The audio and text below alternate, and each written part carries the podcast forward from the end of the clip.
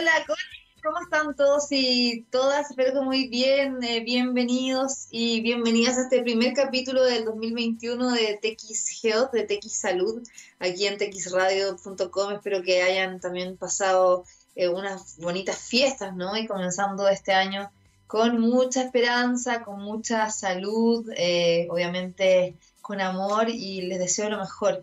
No solamente para todos nuestros auditores que están acá escuchándonos desde Chile, sino que también en Latinoamérica, donde tenemos muchísimos seguidores online en nuestra radio, que es la única de la región dedicada a la ciencia y la tecnología, y donde, claro, el 2020 fue el año de la ciencia y de la tecnología, donde vimos todos los avances, ¿no? En las investigaciones, principalmente para encontrar la vacuna, que eh, ya se está inoculando a varias personas de distintos países, ¿no? principalmente con la vacuna de Pfizer. También ya eh, se han aprobado de forma eh, de emergencia como la de Oxford AstraZeneca y otras más, ¿no? Así que es una muy buena noticia comenzar así el año, pero sin duda tenemos que seguir cuidándonos y este año también queremos, por supuesto, contarles todos los avances en materia de salud, nuevas terapias, salud digital, emprendimientos, proyectos interesantes que se puedan internacionalizar y todo lo que también nos ha dejado este avance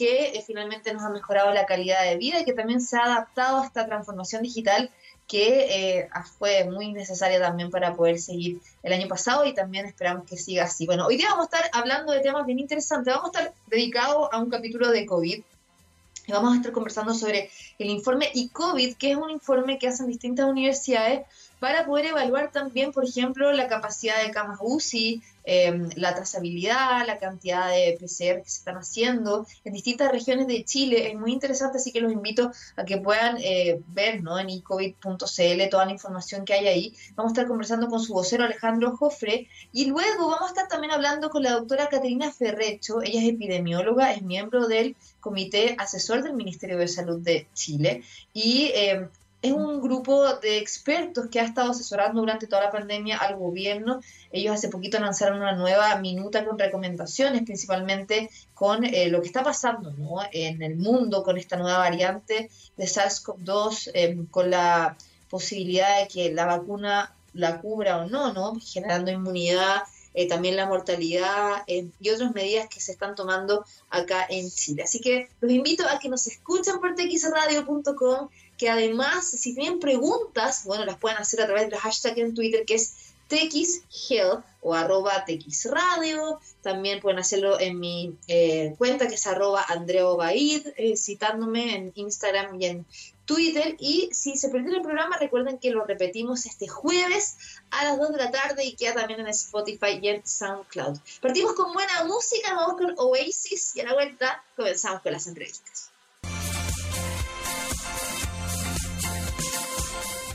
Bueno, ya estamos de vuelta aquí en TX Health, en nuestro programa en txradio.com, así que invitarlos de nuevo a que nos puedan escuchar online en todo el, bueno, continente, ¿no? Bueno, en la región. Y por supuesto también, si quieren mandarnos preguntas, si tienen dudas, lo pueden hacer con el hashtag en Twitter que es TX Health. Eh, nuestras cuentas son arroba txradio en Twitter, arroba de la mía, y en Instagram es tx-radio. Y como ya les adelantaba, hoy día queremos conocer más sobre el informe ICOVID, que lo pueden encontrar en icovidchile.cl.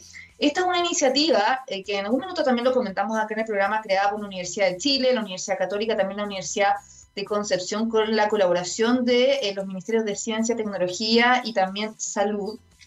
Y la idea es entregar también online eh, distintas informaciones respecto a por ejemplo, indicadores, ¿no? La dinámica de los contagios, el testeo, la trazabilidad y el aislamiento, la capacidad hospitalaria, y eh, con el objetivo de hacer una radiografía de lo que pasa en los distintos territorios de Chile, pero también que así eh, las autoridades puedan tomar las mejores decisiones respecto a cómo avanza la pandemia. Queremos saber mucho más respecto sobre este último informe, cómo estamos también y sobre todo con el alza de contagios que hemos visto en los últimos días, que hemos estado entre 3.500, 2.500 casos nuevos diarios con em, cerca de entre 30 a 60 personas fallecidas diarias, un número bastante alto, y ahora también con las vacaciones y todo lo que ha pasado con las últimas fiestas de fin de año, sin duda va a seguir en alza. Está con nosotros Alejandro Jofre, actual prorector de la Universidad de Chile, investigador del Centro de Modelamiento Matemático de la Facultad de Ciencias Físicas y Matemáticas y además eh, coordinador del informe ICOVID Chile. ¿Cómo estás, Alejandro? Bienvenido. Hola, buenas tardes. ¿Cómo estás? Muchas gracias, Andrea, por la invitación. Bueno, Alejandro, ustedes ya llevan, eh, también para quienes se están recién como a lo mejor familiarizando con esta iniciativa, ¿cuánto tiempo ya llevan realizando los informes? Ustedes también los van em, publicando cada cierto tiempo, ¿no? Semanalmente. Cuéntanos un poquito cómo ha sido también esta experiencia hasta ahora y también trabajar con equipos multidisciplinarios de distintas universidades.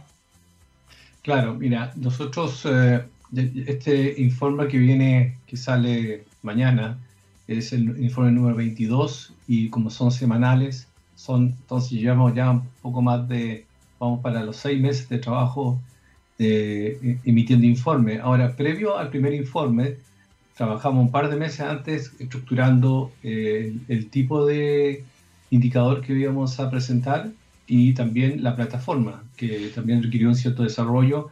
Y sobre todo, esta, aparte de estas tres universidades, eh, yo trabajo en la Universidad de Chile, eh, nosotros dependemos fuertemente, ¿cierto?, de la información que entregue el Ministerio de Salud. O sea, el Ministerio nos, nos firmamos un convenio con ellos y eso nos permite tener acceso a información eh, oportuna cada semana. Ahora, una vez que eh, esa información se, se carga a nuestro sistema, entonces hacemos una serie de eh, análisis y, cálculos para determinar los indicadores con algunas correcciones que hacen que nuestros datos sean lo mejor posible usando la tecnología mejor eh, disponible hasta el día de hoy. Entonces, eso, eso es básicamente la filosofía que hay detrás de ICOVID.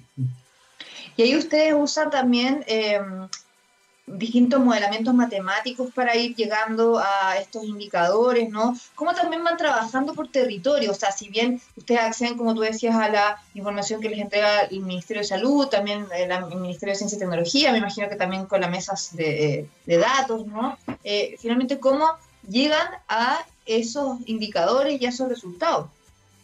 Sí, lo que hacemos es, eh, a ver, esencialmente tenemos información eh, gran parte de la información viene del Ministerio de Salud. Luego de eso, lo que hacemos es procesar esa información, eh, limpiarla, corregirla y, eh, y, sobre todo introducimos una, una corrección que se llama corrección por rezago, que nos permite ver mejor la situación de hoy día. Porque como hay diferencia entre el momento en que la persona se, se, se le indica que tiene que hacer un examen PCR y la obtención de resultados y que ese resultado quede en el sistema vigila, digamos, el ministerio.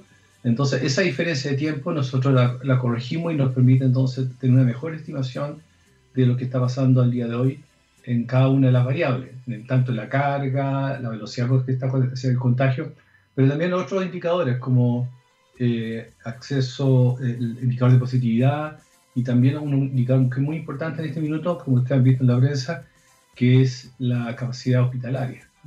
De todas maneras, ahora, ¿cuál es la diferencia también que eh, ustedes entregan con la que da el Ministerio de Salud? ¿no? Si bien ustedes, claro, van actualizando los datos, pero al final es la misma información como oficial. Eh, ¿Por qué te pregunto esto? Porque también la idea es que este informe pueda ayudar a tomar mejores decisiones, no solamente informar a la población. Entonces, al final, si viene desde el Ministerio de Salud, ustedes toman esos datos y al final esos datos vuelven como a, evaluarse por el Ministerio de Salud. No sé si me explico. Sí, no, está, está claro. lo que sucede es que los, la, primero, la, construcción de indicadores, no todos los indicadores del COVID los tiene el Ministerio de Salud y, los indicadores del Ministerio de Salud tampoco, no todos los tenemos nosotros. Hay una diferencia ahí en cómo uno decide presentar los diferentes datos después del análisis. Lo segundo es que cuando partimos eh, con el Ministerio de Salud teníamos algunas diferencias. Luego de eso, el Ministerio de Salud ha ido tomando parte de la, de la tecnología que nosotros desarrollamos en ICOVID y la ha ido siendo suya. Entonces, hoy día el Ministerio de Salud, eh, parte de los indicadores que nosotros publicamos, eh, también ellos luego lo publican también con el mismo, la misma metodología. Pero eso fue gracias a, que, a esta cooperación entre las universidades el Ministerio de Salud. Entonces, hoy día hay indicadores que son parecidos, son similares, y hay otros que son distintos porque la forma como los construimos y además el, indicador mismo es, distinto. Por ejemplo, el de trazabilidad, nosotros, el, de cómo medimos la trazabilidad, tenemos diferencia ahí con respecto al Ministerio de, Salud. ¿eh? Nosotros, para nosotros, muy importante es, eh, todo se calcula como el punto inicial, desde el punto de vista temporal, es inicio de síntomas. Y en otros, en, el Ministerio de Salud y otra gente que usa indicadores, parten cuando se notifica a la persona, es decir, cuando... Entonces hay una diferencia, un intervalo de tiempo que pueden ser dos o tres días, y eso hace que nosotros entonces nos podamos anticipar mejor y tener resultados más frescos, digamos así, en nuestro análisis. Ahora, Alejandro, eh, ¿Cómo también ha sido la evaluación de ustedes de este proyecto en el sentido de si ha servido, ¿no? Como para toma de decisiones, porque se ha criticado muchísimo la estrategia sanitaria que ha tenido el gobierno por distintos grupos, principalmente por la comunidad científica y médica, en el sentido de que a pesar de que los números, por ejemplo, van en alza, eh, vemos la capacidad eh, de las camas UCI ya colapsada, vemos que ha sido también eh, un punto débil la trazabilidad que ha tenido eh, y vemos también otras decisiones como mantener el aeropuerto abierto o dar un permiso de vacaciones, ¿no? A pesar de que las cifras no son muy buenas.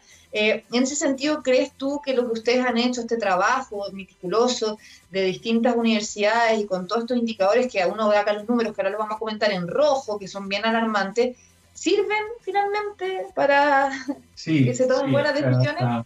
A ver, es muy importante la, pregunta. Eh, nosotros cuando partimos con esto, eh, uno de los objetivos que teníamos era que construir indicadores que fuesen eh, muy fácil de entender, de manera que cualquier persona que tuviese que tomar decisiones los pudiese entender, comprender rápidamente y, y aplicarlo. Entonces, en ese sentido, como yo decía hace un rato, varios de estos indicadores fueron, lo hicieron suyo el Ministerio de Salud y, y, otras, instituciones. Entonces, con eso nosotros encontramos que fue un buen, buen aporte del grupo ICOVID porque logró que la, metodología de corrección por rezago que se llama y, y varios de los indicadores fuesen tomados como indicadores estándar y hoy día se usan en muchas partes. Entonces, ahora, eh, a partir del indicador propiamente tal, eh, de los indicadores, eh, el, de, el de carga, el de positividad y el de trazabilidad, el de uso CAMA UCI, a partir de, ese, de, esa, de ese conjunto de indicadores se toman decisiones, ¿cierto?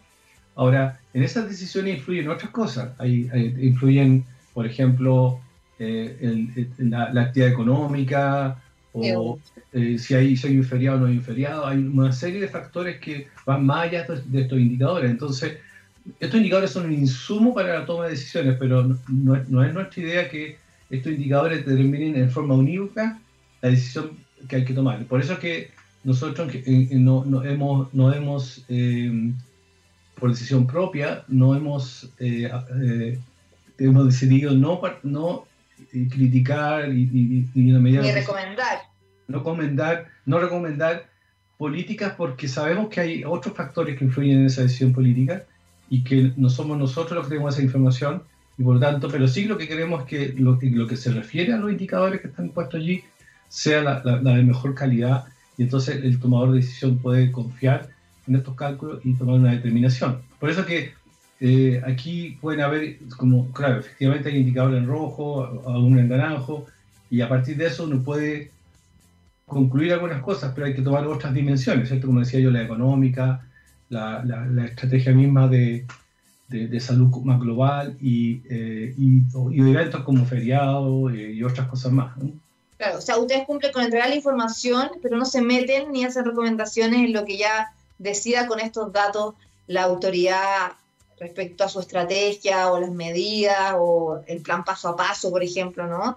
Que uno, claro, se preguntaría que a lo mejor las decisiones del plan paso a paso que se van cambiando semana a semana podrían estar basados o no en estos datos. Exacto. Ahora, vamos ya a la información en sí. Eh, Alejandro, acá revisando, como yo les decía a la gente que nos está viendo, escuchando en ecovidchile.cl, por si quieren ingresar, súper interesante, donde dice información territorial. Por ejemplo, acá, eh, claro, yo tengo el informe de la última semana, ¿no? hay más datos actualizados que ahora también nos vamos a comentar.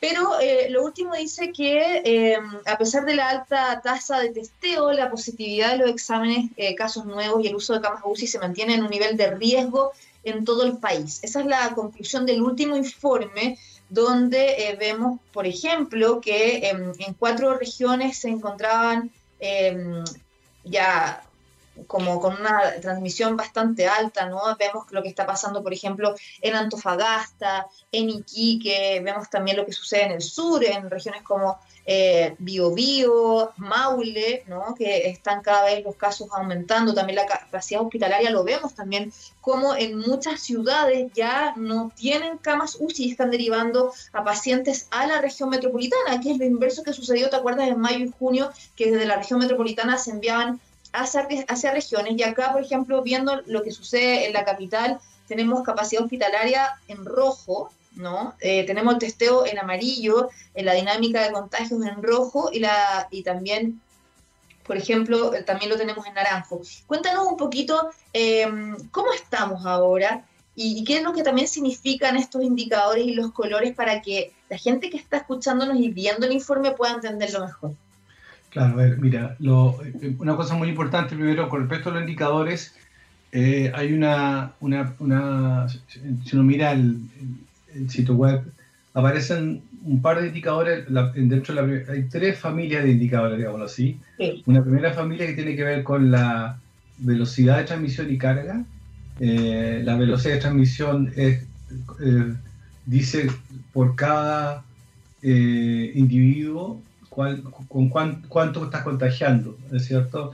Por ejemplo, eso está puesto ahí con un, indicador que se llama R, entonces hoy día el R es 1, si fuese 1,1, entonces significa que por cada persona contagiada se contagia a 1,1 eh, eh, em, eh, la expectativa de contagio es 1,1 veces, ¿cierto? Entonces, eso, después, la, la, carga tiene que ver, ¿cierto?, con cuántas personas tienen, están contagiadas hoy día. O sea, esa es la carga, la carga, cuánta gente hoy día está, son los casos, digámoslo así, eh, activos. Eh, y eso eh, es muy importante porque ustedes saben que los reportes se consideran casos sintomáticos y, y, no asintomáticos. Aquí tanto la carga considera los casos activos. Y luego de eso, eh, con esos dos, eh, son, son, esos dos indicadores son muy importantes porque nos dicen cuánto contagiado hay y a qué velocidad se está eh, propagando, se está transmitiendo el virus. Son los dos indicadores más importantes.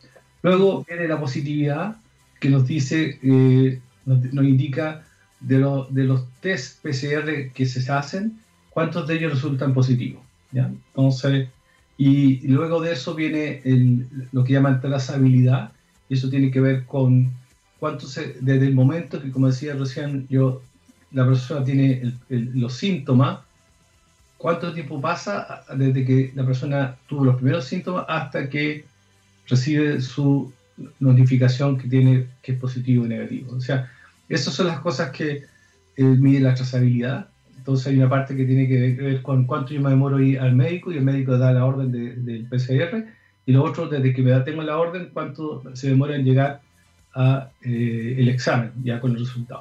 Y la última familia de indicadores tiene que ver con el uso de las camas. Cuánto saturado, cuántas camas, eh, tan, eh, estoy usando con, con COVID y sin COVID. Entonces, esas son las, como las cuatro familias de indicadores y en cada una de ellas, y esta es la parte importante, hay umbrales, es decir, niveles a los cuales eh, a partir de un momento uno cambia de color. Entonces, por ejemplo, cuando es rojo significa que estoy en el nivel máximo aceptable de, de riesgo, o sea, estoy ya derechamente en zona de riesgo, de alto riesgo. Entonces, y si no, si estoy un poquito más abajo, entonces estoy en el indicador naranjo, y si no, estoy en el indicador amarillo, y luego si no, verde. Entonces, si uno ve la tabla que tenemos nosotros ahí, resumen, en nuestro informe, la mayoría está entre rojo y naranjo. ¿eh? Eh, en, en, carga en positividad estamos mejor. Eh, ahí la positividad ha ido mejorando, es decir, que hay menos casos, por, dado los PCR que se hacen, hay, hay menos casos positivos, es, una, es un, buen, un buen indicio. y después en, la parte de trazabilidad ha ido mejorando, a pesar que la mejora ha, sido leve, muy lentamente, pero ha ido mejorando. En el tiempo eso, eso es una cuestión que depende mucho la atención primaria, ¿cierto? Entonces, en, en los consultorios, qué sé yo. Entonces, eso, eso, eso es más lento, ha ido mejorando, pero muy lentamente. Y por último, lo que nuevamente vuelve a rojo y naranjo eh, en la mayoría de las regiones es el uso de cama UCI.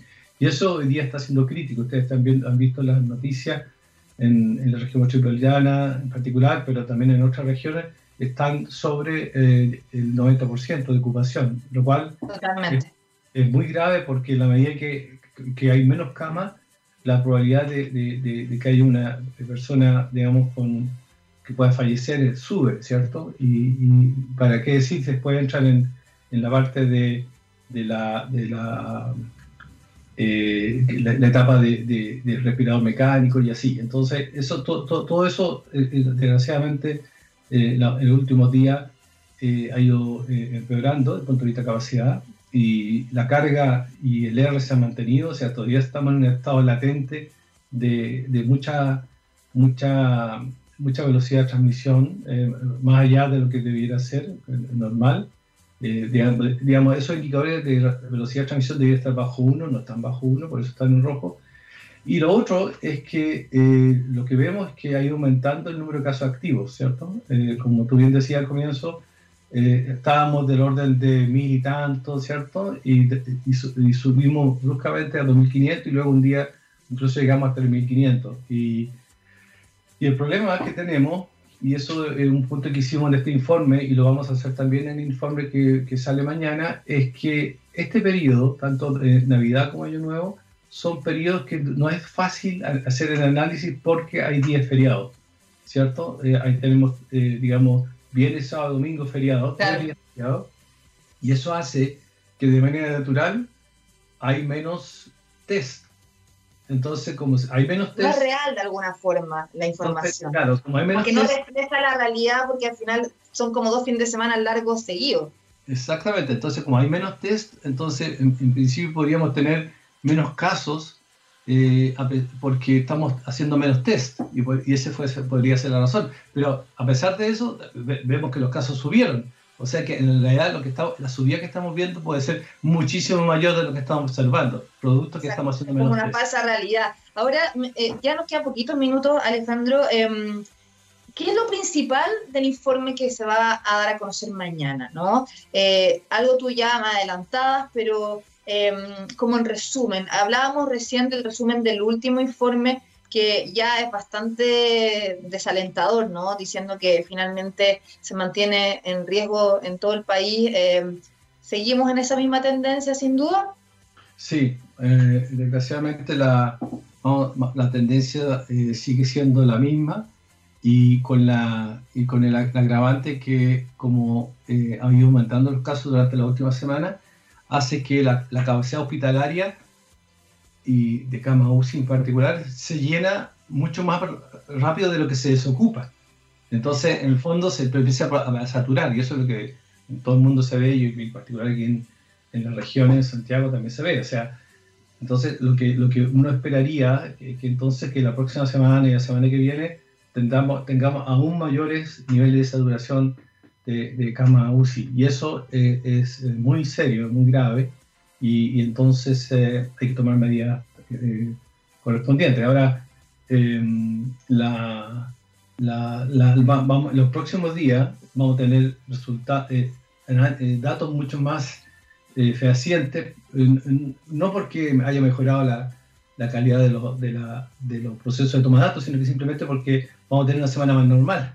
Eso, eso es todo. Entonces, eso es lo que, entonces de aquí hoy día estamos a, a, martes, o sea, el día viernes ya deberíamos ver, el, día viernes deberíamos ya tener una idea más clara de cuánto más subió eh, los casos activos de lo que estamos observando, porque nuestra estimación es que esos casos, los 2.500 que estamos viendo, podrían ser mucho más, eh, bastante más, producto de que eh, se está perdiendo menos. Pero quizás llegar, llegar pronto, ojalá que no, a una situación como la que vivimos en mayo, junio, ¿no? que teníamos casi de 6.000 casos diarios. Eh, no sé si eso también ustedes lo pueden proyectar, como de que pueda suceder prontamente. Algunos eh, pronósticos decían que puede ser en febrero. Sí, a ver, la, la, eso, eso es bien importante. Hoy día, o sea, con toda la metodología que sabemos y con toda la matemática, los modelos matemáticos que conocemos, es imposible eh, predecir si de aquí a un mes tenemos, vamos a estar en una segunda ola y si estamos en el pic de la segunda ola.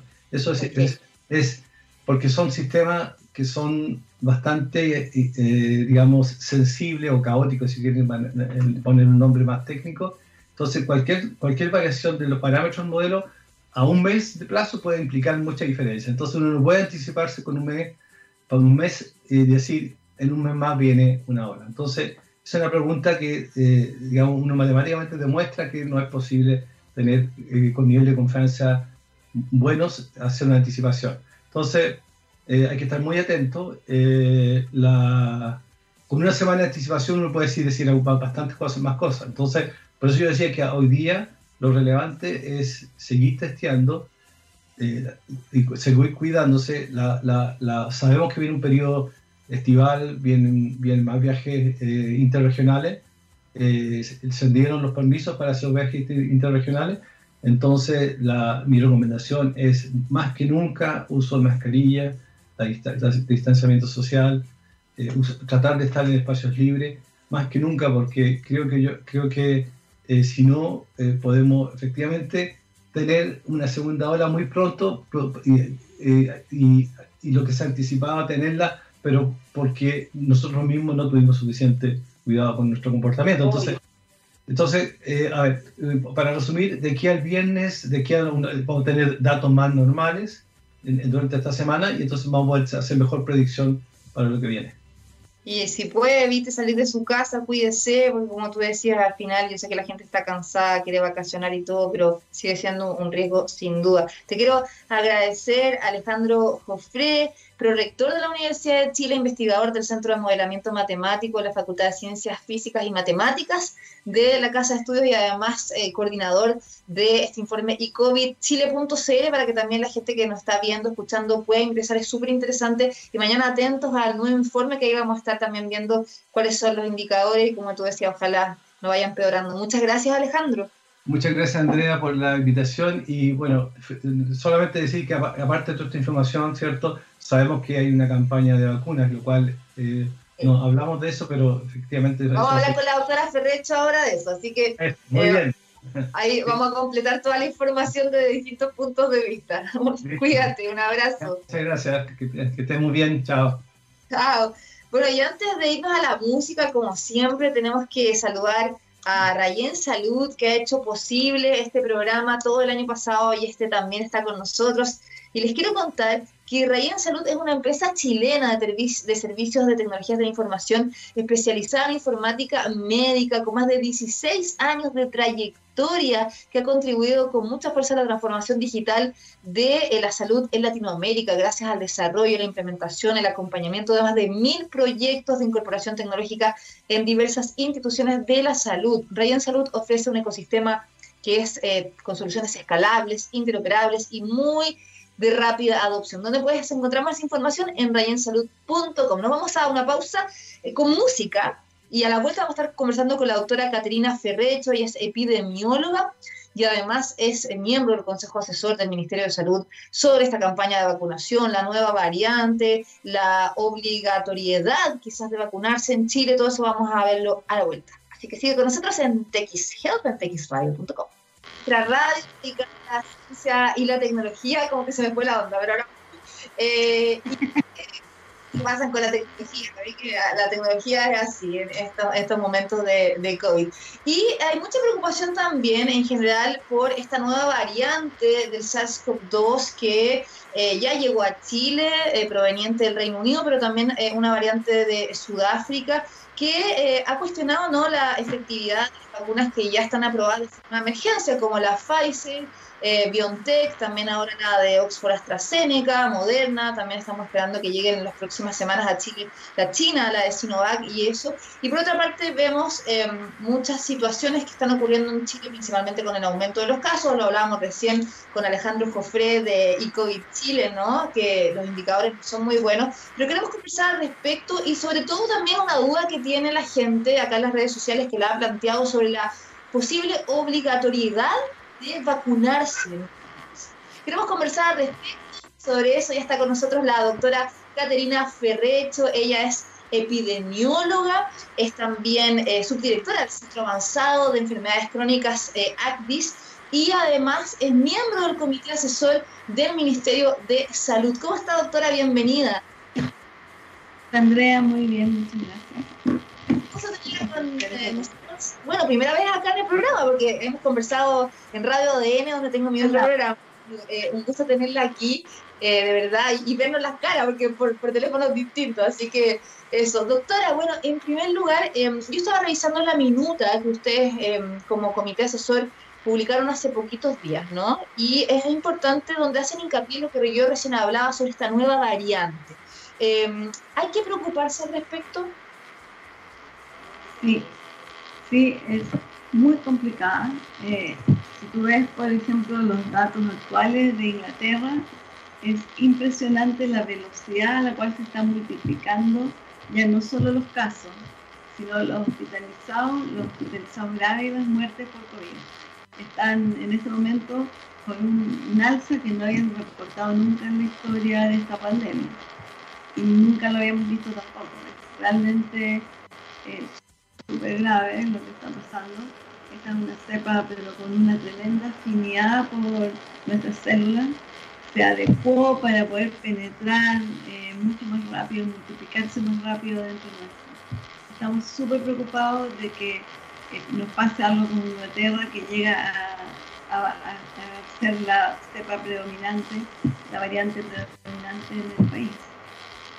No pudimos controlar la anterior Inglaterra controló la anterior, nosotros no, nunca la pudimos controlar. Entonces nos da mucha preocupación este Y en ese sentido, doctora, eh, bueno, con la llegada de las primeras vacunas, ¿no? La de Pfizer BioNTech, eh, ya eh, se están inoculando a los profesionales de la salud, ya también llegaron las nuevas dosis, ¿no? Y se espera que a fines de enero llegue también la otra vacuna, la de Sinovac. La gran pregunta es esa, si estas vacunas efectivamente generan inmunidad contra esta nueva variante, porque lo que también ha dicho BioNTech es que podrían quizás actualizarla en las próximas seis semanas, pero no hay seguridad que sea efectiva, ¿no? Bueno, eh, lo que pasa es que tenemos dos familias de vacunas.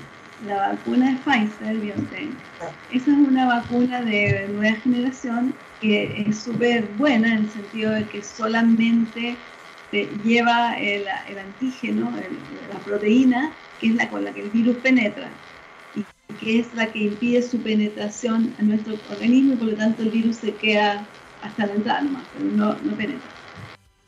Eso eh, tiene la ventaja de que no tienes que estimular al sistema inmune con un montón de otros antígenos cuando este es el clave. Es como, ya hay cerradura y tú simplemente le bloqueas la cerradura. Eh, esa tiene la desventaja de que si te cambia el virus la manera de entrar, que es lo que está haciendo este, entonces esa vacuna podría dejar de generar la respuesta precisa antígeno anticuerpo. Y entonces ese es el problema que tenemos con las vacunas tan específicas para la proteína S, que es esta.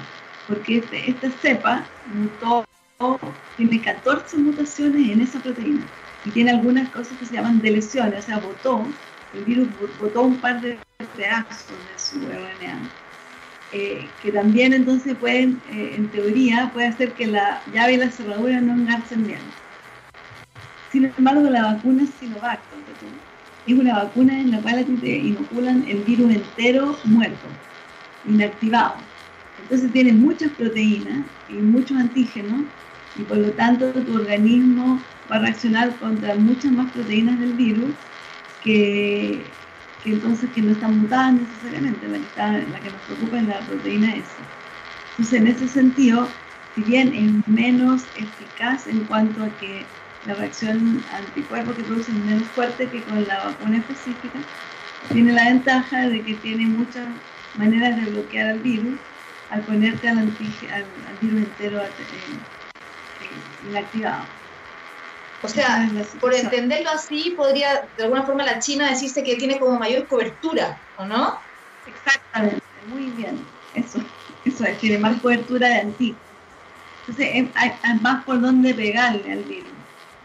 la de Pfizer y la de Moderna, que son estupendas, le pegan solamente, le pegan solamente en la cabeza con la que le entra. Y si él cambia esta cabeza, eh, pudieran no ser tan efectivas. Ahora, eh, hasta ahora no hay indicaciones en ese sentido, pero la ingeniería genética puede muy rápidamente hacer la corrección y volver a producir la vacuna, pero obviamente que no va a ser tan rápido. Claro, el tema es que la gente que ya se vacunó con la de Pfizer, o sea, está todo en estudio, no se puede afirmar, pero podría quizás no estar protegido con esta nueva variante. Podría ser insuficientemente protegido, aunque lo que indican los estudios que han hecho hasta ahora de modelamiento es que no es suficiente la mutación para anular el anticuerpo. eso es importante, para dejar también como tranquila a las personas, no sobre todo los profesionales de la salud, que son los primeros que, que se han vacunado, doctor.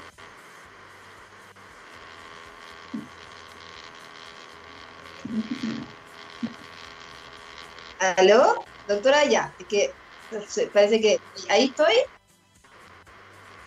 Ah, sí. Parece que mi señal está mejor que la Bueno, no, lo que, lo que decía es que, bueno, ahí eh, eh, lo que también preocupa es que ha pasado casos en Chile y también han pasado casos en otros países de personas que han recibido su primera dosis y que después han contraído el virus, ¿no? Se han enfermado. Y eso es importante, yo creo que también educar y aclararle a la población que la inmunidad se alcanza por la segunda dosis. O sea, es posible y es normal después de una primera dosis, ¿no? Bueno, más que, más que eso en realidad, más que ese fenómeno, porque en realidad con una primera dosis tu sistema inmune ya aprendió, ya aprendió. La primera dosis puede ser suficiente. La segunda dosis lo único que hace en realidad es, recordarle de nuevo para que mantenga un nivel más alto de anticuerpos pero la segunda dosis puede ser reemplazada por la infección natural. La infección natural también produce ese efecto que se llama booster, que es un efecto de amplificación de la señal. Un poco más, porque tú ya estás con anticuerpos y te vuelven a presentar al enemigo, y tú sales con todo porque lo tienes medio preparado y, y disparas mucho más fuerte. Entonces lo que te queda de memoria residual es más fuerte. Ese es el efecto de la segunda dosis. Pero ese efecto tú lo puedes lograr con la infección natural.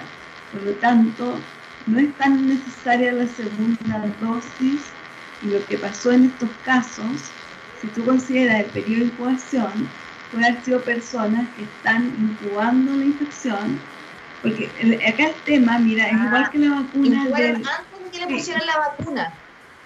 Yo, yo creo que eso es la, probablemente la mayoría de los casos. Hay dos ah. familias de casos. La de la dosis no es, es el tema o que la persona está incubando dentro de los 14 días, y por lo tanto, eh, cuando una vez, ¿qué quiere decir que tú estás incubando?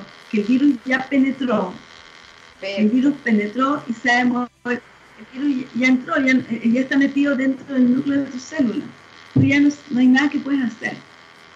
Los anticuerpos lo van a desarrollar tú. Y la vacuna no te va a ayudar mucho porque el virus está dentro y el virus está incubando terminas la vacunación y va a ser igual, no hubiera pasado nada y él va, lo que sí te la puede atenuar. ¿Por qué? Porque el virus está, incubando en varias células y de ahí sale a otra célula y a otra célula y a otra célula. Si tú tienes un nivel de anticuerpo más alto, va a posiblemente disminuir el impacto de la, de, de la infección, va a poder ser tal vez más atenuado. Pero lo que yo creo si los casos ocurren dentro de 15 días desde que te pusieron la vacuna, eso para mí simplemente está incubando la infección. Ya, importante aclarar eso. Y lo otro, que en todas las vacunas y en todos los medicamentos humanos, las personas no todas reaccionamos igual, nuestro sistema inmune es muy personal. Entonces, algunas personas simplemente no van a responder a la vacuna con, con suficiente anticuerpo. Entonces, cuando tú ves, y si no respondió con una dosis, tampoco va a ser mucho con la segunda. Lo más probable es que sea un problema de, falla inmune de la persona. Y lo otro es que, una vez que, eh, son tres temas, o sea, uno que tú estés incubando, dos que tú no respondiste, y lo tres, que hay un periodo de que el sistema inmune reaccione formando anticuerpos. No es inmediato. O sea, ti te ponen la vacuna y, esa vacuna tiene que avisarle un mensajero, porque es un pichintún que se pone en un pedacito el brazo, tiene que circular por todo el cuerpo, avisarle a todos que hay un extraño, eso puede tomar 7 días o hasta 14 días. Entonces, eh, no es que yo me vacune y ya estoy lista. La vacuna solamente tenemos un montón de anticuerpos, de proteínas del virus puestas en el brazo, y de ahí tiene que mi sistema inmune reconocerlo, avisarse entre ellos y producir anticuerpos. Entonces, eh, si estás dentro de la primera 7 o 14 días, probablemente todavía tú no pudiste, si se infectó antes de que tú montaras la respuesta inmune. Yo creo que esas tres son las principales razones y no la segunda dosis. La segunda dosis es un, refuerzo. Si tú no respondiste con esta, tampoco vas a responder con esa otra. Oye, qué, buena esa explicación, doctora, porque se ha hablado tanto del tema y como que hay tantas opiniones diferentes, pero bueno, yo me quedo con lo que usted dice que me parece eh, clarísimo. Ahora, acá, por ejemplo, Yuri nos, nos pregunta eh, si es que eh, finalmente cree que em, va a ser obligatoria la, la, vacuna en Chile, porque hay como tanta em, polémica, por decirlo así, que unos no se quieren vacunar, otros que sí, está la campaña Yo me vacuno, han habido también parlamentarios que se han opuesto, ¿no? También, eh, no sé, líderes de opinión que dicen que no. ¿Debería ser obligatoria en Chile? Mira, yo lo que pienso es que sí, debería ser obligatoria. Pero creo que en este momento es absurdo plantearse eso cuando no tenemos vacuna. Exacto. O sea, en este momento, el dilema verdadero, hoy día, yo creo que todo eso son cortinas de humo. El dilema verdadero hoy día, tenemos poca vacuna, ¿a quién se la vamos a poner en primer lugar? Ese es el dilema. Porque en este momento la gente quiere ponerse la vacuna. La gente en riesgo quiere ponerse la vacuna. Y no tenemos vacuna. Nosotros, por ejemplo, la primera prioridad en todos los países racionales son los adultos mayores. Los mayores de 65 años. Y eso en Chile son 2 millones y medio. Esa sería la primera prioridad, ir a vacunar a los 2 millones y medio. Pero no tenemos 2 millones y medio de dosis. ¿Cuánto llegó? Andrea, llegaron 10.000. Sí, no es nada, y ahora llegaron otras pocas más. Pero ¿cuántas? O sea, te juro que encuentro que en este momento 20.000 dosis. Entonces, o sea, solo los adultos mayores de alto riesgo, que son los que inundan los hospitales, y, y, que en este momento, que es el principal temor que tenemos como consejo, y también personalmente, es que la, está aumentando la epidemia en todo Chile. Estamos con solo el 90% de las camas de UCI ocupadas. En dos semanas más, no sé qué vamos a hacer. Vamos a tener que sacar pacientes de los hospitales, de las UCI. Eh, no sé, dónde vamos a meter a los pacientes. Entonces, eh, lo que habría que hacer, ¿no es cierto? Todas las dosis que tengamos, ponerla en adulto mayor, mayor de 85, mayor de 75, según la cantidad que tengamos para, para disminuir el impacto en los hospitales. Eso es lo que están en este momento viviendo en Inglaterra. Es de terror. Inglaterra está con las hospitalizaciones, los eh, las, eh, ventiladores y las muertes como nunca tuvo. Y, bueno, nosotros ya tenemos la cepa en Chile, sí. Nosotros al azar encontramos a esta persona. ¿Cuántas otras habrá? y, encontraron otra más también ahora que venían en el mismo vuelo. Y en ese sentido, bueno, lo hemos conversado antes, pero, pero una vez, bueno, ustedes son parte del comité asesor, pero, pero ahora con este permiso de vacaciones, que va a haber más movimiento interregional, ¿no? Más movimiento internacional y más encima vemos que está esta nueva variante eh, y además se mantiene el aeropuerto abierto. Eh, es complicado, ¿no? O sea, como que a veces no se entienden mucho esas decisiones, si bien obviamente tienen que ver con la economía, pero cuáles también son sus recomendaciones, ¿no? Eh, como expertos en ese sentido.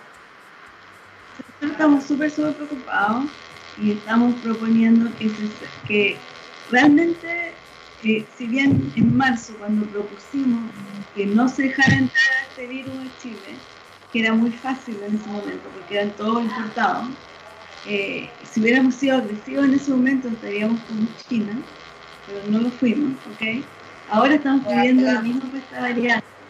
Y eso quiere decir, y eso la gente tiene que entenderlo si es que logramos que pase en esa regulación que es dura, que todas las personas que ingresan al país en las cuales se encuentra un PCR positivo, se asuma de manera precautoria que es la cepa inglesa o sudafricana, porque Y, y, que cuando uno tiene la presunción de la cepa inglesa, esa persona no se puede ir a su casa a cuarentena.